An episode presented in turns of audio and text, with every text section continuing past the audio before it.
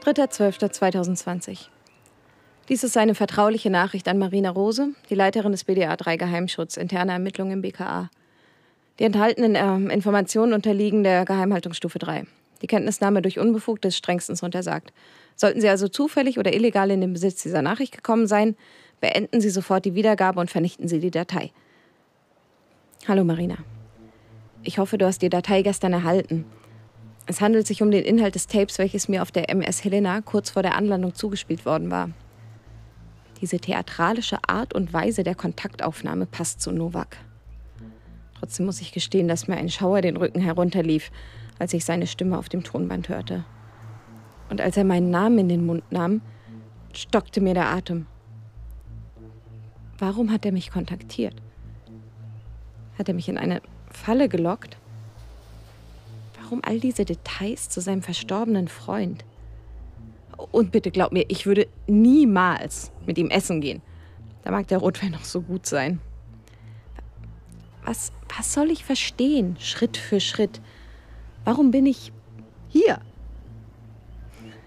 Ich weiß, dass du jetzt diesen, diesen Blick aufsetzt, der mir sagt, die gleiche Frage könnte ich dir auch stellen. Aber was hättest du getan an meiner Stelle? Ich habe selbst viel darüber nachgedacht, warum ich so Hals über Kopf aufgebrochen bin. Novak war mein erster Fall nach der Ausbildung. Er hatte bei seiner Ermittlung im IT-Skandal Grenzen überschritten und Gesetze gebrochen. Aber sein Fahndungserfolg gab ihm Recht und aus Mangel an Beweisen konnte kein Verfahren eingeleitet werden. Er war damals noch im Studium in Brühl. Bei der Sache mit König hatte ich, ich alle Beweise. Ich hatte alle Beweise, aber er ist wieder davongekommen. Er ist ein cleverer Ermittler, aber er hält sich nicht an die Gesetze, die er verteidigen soll. Er stellt sich, seinen Idealismus und seine narzisstische Auffassung von Gerechtigkeit über den demokratischen Konsens in der Gesellschaft. Das geht nicht. Das musst du doch sehen, Marina. Ich. Ich habe keine Wahl.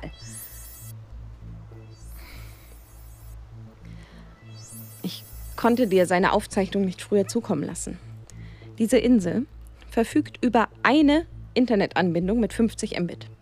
Für alle 4500 Einwohner. Der Strom wird von sechs Dieselmotoren generiert.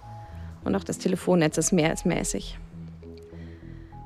Ich komme auch erst jetzt dazu, mich wieder bei dir zu melden. Nach unserer Ankunft im Hafen Rupert's Bay erfuhr ich, also nach der Ankunft, dass sich alle Einreisenden in eine zweiwöchige Quarantäne begeben müssen. Die Besatzung blieb im Hafen, um ihre Fracht umzuladen und bald darauf wieder ablegen zu können. Wir Passagiere wurden mit einem alten VW-Bus der Inselregierung in ein staatliches Quarantänelager gebracht. Ich war nicht die Einzige, der das missfiel. Auch Mrs. Aberdeen war not amused. Und ihr heißblütiger Begleiter Petrovic wurde bereits im Bus beinahe handgreiflich. Ich vermisste David in dieser Situation. Er, er hatte in der letzten Woche oft schlichtend auf unsere seltsame Reisegruppe eingewirkt. Paul war ungetrübt und gesprächig, wie schon die ganze Zeit. Er zeigte laufend aus dem Fenster und erklärte uns stolz die Schönheit seiner Heimat. Während Moira beruhigend Elias säuselte und Petrovic nur noch aufbrausender wurde, erfuhr ich von Paul vom Niedergang der Flachsindustrie, dem teuersten Kaffee der Welt, Gummibäumen, Kirchengemeinden, Spukgeschichten und historischen Revolutionsweihnachten, ausgelöst durch den Versuch der damaligen Regierung, dem exzessiven Alkoholkonsum auf der Insel Herr zu werden. Die Insel ohne Geschichte, habe ein Historiker die Insel einmal genannt. Na, Paul glaubt nicht daran. Pat Sidewinder schwieg. Seit unserer Ankunft lag ein grauer Schleier über der Insel. Und es nieselte beständig. Der gleiche graue Dunst, der von November bis März über Berlin liegt. Doch hier ist Sommer. Also immerhin ist es nicht kalt. Eher so mäßig schwül. Die Plateaus der Insel sind zwar grün bewachsen, allerdings das erzählte mir Paul, war die einst so reiche und endemische Natur weitgehend der Rodung zum Opfer gefallen. Lediglich in den höchsten Lagen um Diana's Peak sei ein kleiner Teil erhalten. Paul ist Gärtner. Er hat seine Ausbildung in Longwood House gemacht, der Verbannungsresidenz des wohl bekanntesten St. Hellenischen Inselbewohners aller Zeiten. Hm? Napoleon Bonaparte. Immer noch französisches Staatsgebiet, betont Paul. Ja, zuletzt habe er aber nur noch für seine Gemeinde und vor allem für seinen Vater gearbeitet, also bevor er schließlich auf Pilgerfahrt gegangen sei. Paul van Dyck hat viel zu erzählen. Immer. Und zu jeder Zeit. In der staatlichen Quarantänestation angekommen, köchelte die Stimmung weiter hoch. Ein kleines Haus mit einfachen Mehrbettzimmern, 20 Quadratmeter Auslauf. Die Details von den Sanitäranlagen erspare ich dir. Schon am Hafen war mir. Schon am Hafen war mir ein junger Mann aufgefallen. So um die 30, der unsere Ankunft beobachtete. Er hatte, wie viele Einwohner hier der Insel, einen dunklen Teint und schwarze Haare. Sein Gesichtsausdruck vermochte ich nicht zu deuten. Erschrockenes Glück? Oder, oder erstarrte Freude? Er lächelte angsterfüllt und beobachtete uns Passagiere allesamt, ohne zu blinzeln. Am Abend tauchte derselbe Mann am Zaun unseres Lagers auf, schlich eine Weile durch das Dickicht und verschwand dann wieder in der Nacht. Am Morgen wurde ich von lautem Geschrei geweckt. Es schien, als hätte sich der schwüle Schleier am Himmel keinen Zentimeter bewegt.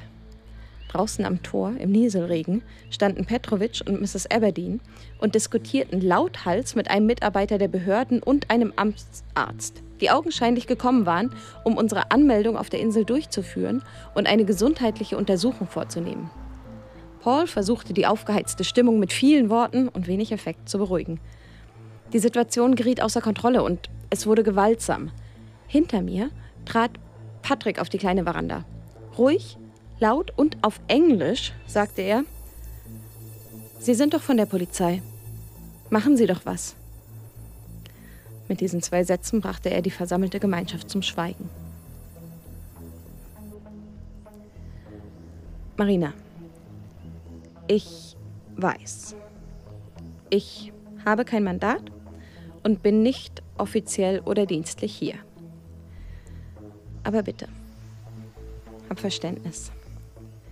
Ich musste uns alle da rausholen, um meine Ermittlungen nicht weiter zu gefährden. Ich zeigte dem Beamten meinen Dienstausweis, gab vor, auf einer geheimpolizeilichen Mission zu sein und versicherte, dass alle internierten Passagiere Teil dieser Mission seien. Ich einigte mich mit dem überrumpelten Amtsarzt darauf, dass nach der siebentägigen Schifffahrt ein Schnelltest ausreichend sei, um uns bei einem negativen Ergebnis sofort gehen zu lassen und belehrte alle Anwesenden noch einmal darüber, dass diese Vorgänge höchster Geheimhaltung unterliegen. Der Beamte ließ sich auf den Vorschlag ein. Unter der Voraussetzung, dass ich mich umgehend bei der Polizei in Jamestown melde. Und wenig später verließen wir alle die Quarantänestation. Ich weiß, dass das absolut falsch, gegen alle Vorschriften und hochgefährlich war. Ich konnte aber weder riskieren, meine Ermittlungen für zwei Wochen zu unterbrechen, noch konnte ich riskieren, dass noch mehr über mich bekannt wird. Ich erklärte meinen Mitreisenden noch, dass ich das einzig aus Dankbarkeit für die schöne Reise getan habe und dass ich eigentlich aus dringenden privaten Gründen auf die Insel gereist sei. Alle bedankten sich mit vielen Worten und großer Herzlichkeit. Nur Patrick schwieg und verschwand.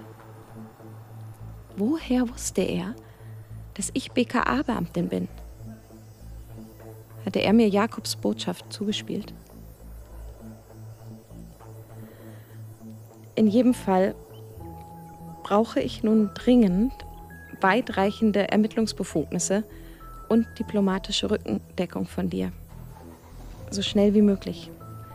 Ich bin jetzt in einem Hotel in Jamestown, das Mantes St. Helena Hotel. Nebenan sind Moira und Elias eingezogen und die Wände sind dünn. Das Hotel liegt direkt an der Hauptstraße, der kleinen, in eine Schlucht zwischen zwei Plateaus gedrungenen Hauptstadt. Vor meinem Fenster, da sehe ich. Da ist er wieder. Der junge Mann vom Hafen. Er, er geht in das Hotel rein. Ich äh, muss mal kurz meinen Schlüssel holen. Ich gehe am besten. Warte, mein Schlüssel da. Yeah, who is it? Please come in.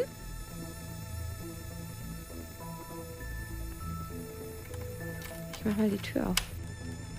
Da ist die. Ein Päckchen. Marina, ich melde mich.